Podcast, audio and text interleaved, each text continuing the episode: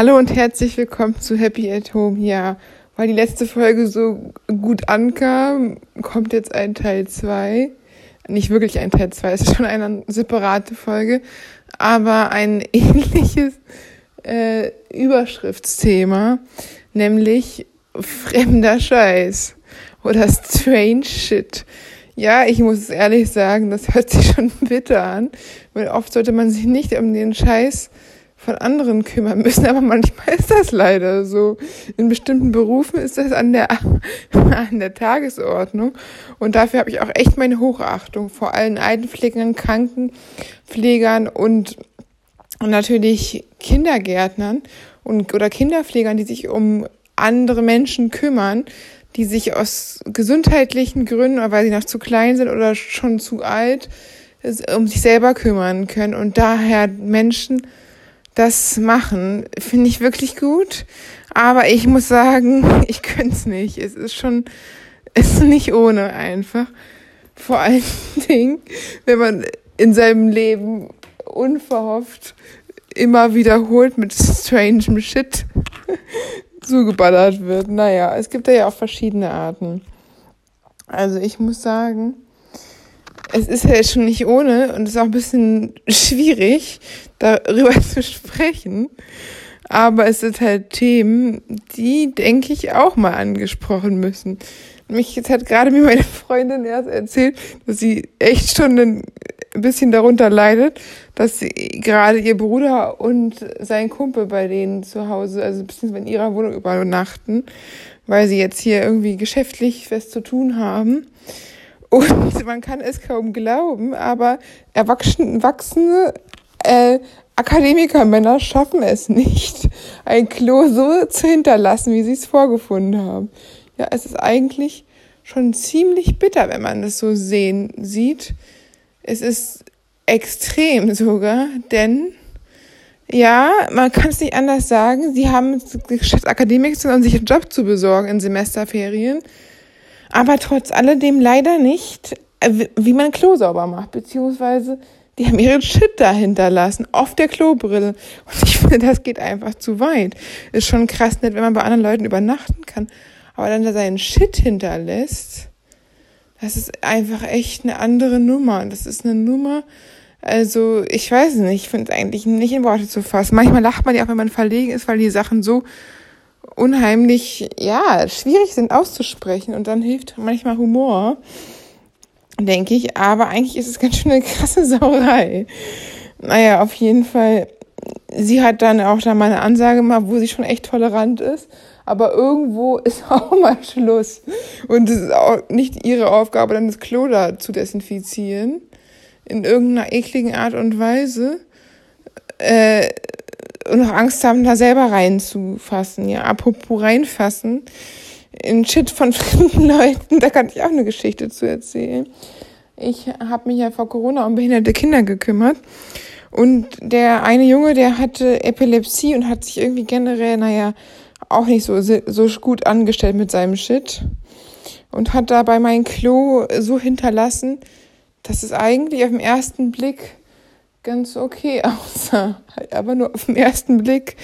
Beim Nachhinein habe ich festgestellt, beziehungsweise musste ich feststellen, nachdem immer ein permanenter komischer Gestank in diesem Zimmer war, diesem Klo, nach einer Weile, dass der immer noch da war und noch nach einer weiteren Weile, dass ich irgendwie unter den Klodeckel etwas klebriges, stinkendes berührt hatte. Und der hat es wirklich geschafft, seinen ich kann es auch nicht in Worte fassen, seinen Kot unter die Klobrille zu schmieren. Äh, ich weiß nicht, wie er das geschafft hat. Weil er ein kleiner Junge ist, ein bisschen kleiner war, aber es war wirklich sehr gut widerlich. Und das, seitdem geht bei mir keiner mehr aufs Klo. Bei den ganzen Verwandten und Freunden, gut, ins Pandemie geht, kommt hier sowieso keiner hin. Aber auch davor haben sich so geekelt, dass keiner mehr auf mein Klo gehen wollte. Also nur noch mit großem Abstand und sehr viel Papiertüchern zwischendrin. Ja, das war halt echt nicht schön, aber ich habe es halt dann hart desinfiziert. Danach ging's dann. Aber der gleiche Junge hatte leider auch noch mehr Shit am Lauf. Man muss sagen, wie es ist, leider. Durch die Epilepsie hat er natürlich auch, da kann auch mal was passieren, ein epileptischer Anfall oder andere Sachen. Und in dem Fall war das, nachdem wir unterwegs gewesen waren. Er, er meinte auch schon, er muss auf Klo. Ich meinte, wir können jederzeit irgendwo hingehen, sag mir Bescheid. Aber er meinte, er möchte lieber zu Hause, weil das sauber. Gut, das kann ich auch verstehen. Das kann man ja auch, natürlich hat er auch recht. Öffentliche Toiletten sind nicht die saubersten Orte. Äh, ganz natürlich in Großstädten. Und da habe ich gesagt, klar, wenn das aushältst, ist das kein Problem. Ja, aber was soll man sagen? Er hat es bis nach Hause, bis ins Treppenhaus dann nur geschafft. Und leider war der Shit dann im ganzen Treppenhaus verteilt. Das war sehr hart und es war auch sehr schlimm für ihn. Vor allen Dingen, ich habe natürlich auch gesagt, das ist nicht schlimm, das kann passieren. Er hat Epilepsie, ist ein Kind, acht Jahre alt. Gut, es sollte nicht passieren, aber er ist ja auch, hat, hat ja auch eine Krankheit.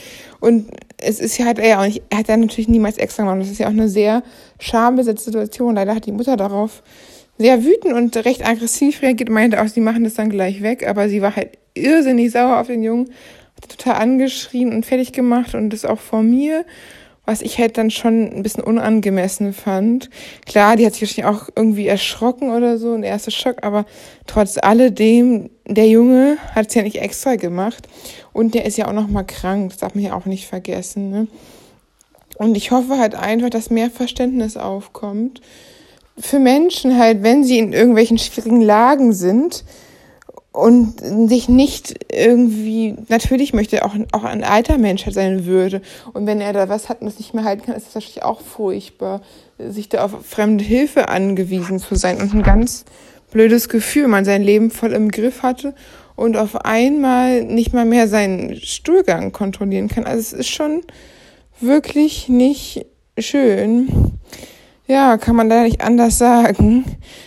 Aber was soll man machen, ne? Also ich finde es halt, ich hoffe halt, dass da mehr Verständnis aufkommt für die Menschen. Auch wenn man selber sich sowas vielleicht nicht vorstellen kann, aber letztendlich, wie bei allen Dingen, jeder könnte alles jederzeit bekommen. Und ich denke, Menschen, die wirklich alt werden wollen, die könnten, werden früher oder später auch auf Pflege angewiesen sein oder zumindest in Hilfe von anderen.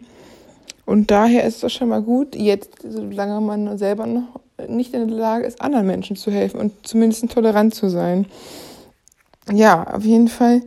Es gibt ja auch andere Menschen, die nicht so extrem ähm, Shit haben, sondern einfach andere Körperflüssigkeiten, die einfach sich mal davon machen müssen. Und es ist natürlich auch nicht so, also muss ich sagen, ja, nicht so schön, wenn man dann anderen Shit hat. Auf jeden Fall, das ist sogar eine Geschichte von mir und das war auch echt sehr unangenehm. Und ich war auf diesem Premiere von Knallhart, dem Film, mit Jenny Elvers und ähm, so einem Jungschauspieler. Damals war er noch Jungschauspieler, inzwischen ist er ziemlich erfolgreich und auch relativ bekannt. Ich glaube, ähm, also man kennt, ich glaube, wie, der Name fällt mir gerade nicht ein. Ähm, äh, auf jeden Fall, er hat dann auch sein Filmdebüt da drin gehabt. Ist halt echt super krass irgendwie gewesen, der Film. Vor allen Dingen, ich fand, also ich bin da schon so ein bisschen eher sensibles, sehe ich mit David Cross, war der Hauptdarsteller.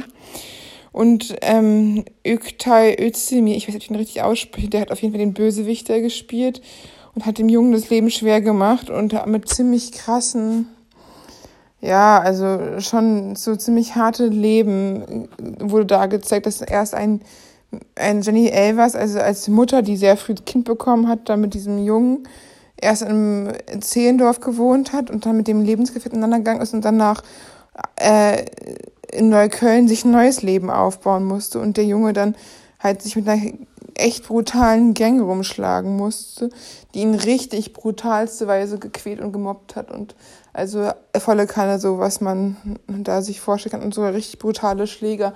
Nicht nur noch so äh, Mobbing auf Gymnasialniveau, das ist auch schlimm genug, aber halt nicht so richtig mit auch körperlichen Übergriffen. Und der Film war schon krass, aber irgendwie halt schon noch okay. Ich würde mir das jetzt nicht nochmal angucken. Aber ich fand es halt cool, weil es so eine Premiere war und ich fand immer gerne auch so Premieren war vor Corona lange Zeit. Und dann ist halt, war dann auch die Aftershow-Party dabei. Und da gab es halt echt so ekliges Essen. Ich habe sowas auch noch nicht gesehen. Eigentlich haben die Absatzparty sehr gutes Essen normalerweise.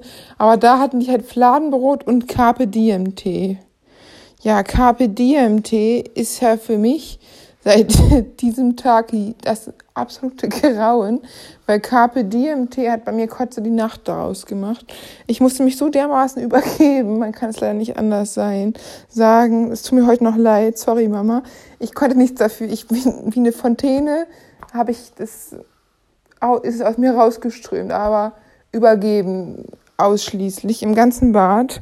Und keiner danach musste ich mich noch rechtfertigen, wie es möglich sein könnte, wenn man so ein so erschöpft wäre vom Erbrechen, dass man auch die Kraft haben könnte, dabei zu stehen.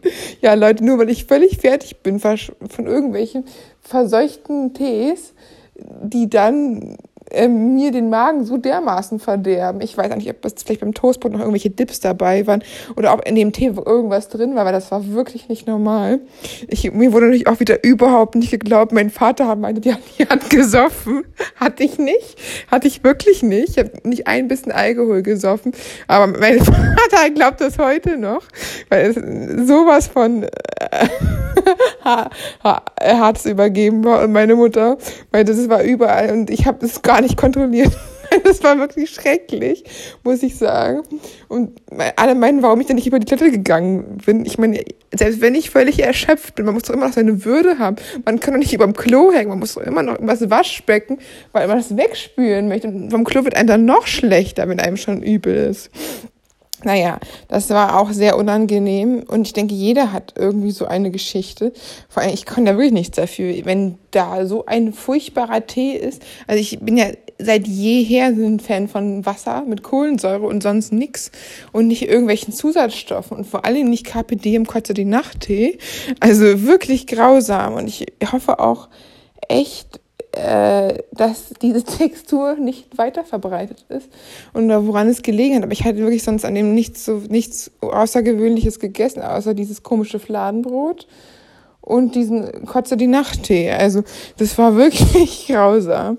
Aber ich denke halt so so was ekliges hat jeder schon mal erlebt von anderen Leuten unfreiwillig Körperflüssigkeiten abgekriegt oder nicht abgekriegt oder gerade an einem vorbeigeschossen.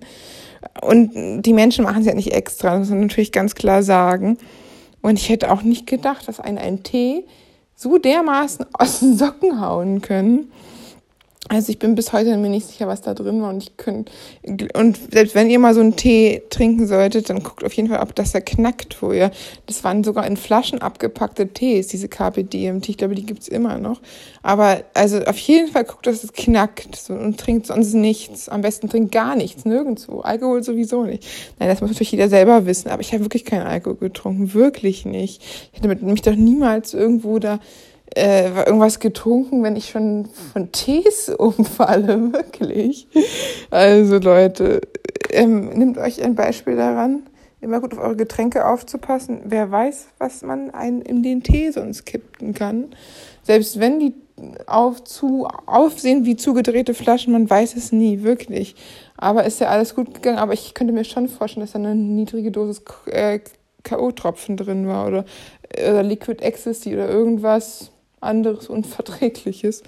Aber es war schon echt krass, muss ich sagen. Und ich hätte auch nie gedacht, dass es sowas, äh, ein Tee, ein sowas auslösen kann. Es ist ja auch schon wirklich lange her. Aber es ist mir halt wieder eingefallen, diese Geschichte, weil die doch irgendwie wichtig ist und zu teilen ist. Und ich denke, jedem passiert mal irgendwie ein Shit und unangenehmer Shit, dann sollte man zu den Leuten, die dann, die dann diesen Shit ertragen müssen, besonders nett sein, weil es immer noch viel schlimmer, selber betroffen zu sein, selber der zu sein, der im Hausflur den Shit verliert oder der der das ganze Bad äh, fontänenartig erbricht, weil er ein Carpe Diem die Nachttee trinken hat, getrunken hat und keine Ahnung und äh, trotzdem nicht geglaubt wird danach, ja. Gut, ich muss natürlich sagen, auf objektiver Basis äh, hätte ich ja wahrscheinlich auch, wenn man sowas hört, das hört sich schon nach jemand an, der er gesoffen hätte, als dass man von einem Tee so umfällt. Naja, ist aber so gewesen, wahre Geschichte. Und ich bin kein Fan von ausgedachten Geschichten, ab und zu mal, aber meistens ist ja Geschichten, die ich von anderen Leuten höre dann, vergebe ich auch andere Geschichten, andere Leute Geschichten wieder. Aber ich denke an der Realität, die ist so komisch, manchmal, manchmal auch so tragisch, so das kann man sich gar nicht ausdenken. Und die wahren Geschichten doch die, die am meisten bereichern und berühren. Und deswegen sollte man die weit mehr teilen als alles andere. Und ein bisschen, ja, mit, wie soll man es, Mitgefühl mit anderen, die in so einem Shit sind. Das fremder Shit für die anderen Menschen noch viel schlimmer ist, die eine Situation betreffen, als wenn man daneben steht. Ist schon unangenehm genug, aber naja, ihr wisst, was ich meine. In diesem Sinne, einen guten Start in die neue Woche. Bleibt gesund, trinkt nichts, was all schmeckt oder was, wo Carpe Diem draufsteht, weil es kann einen bösen Verlauf in der Nacht nehmen. Auf jeden Fall bleibt gesund. Bis bald.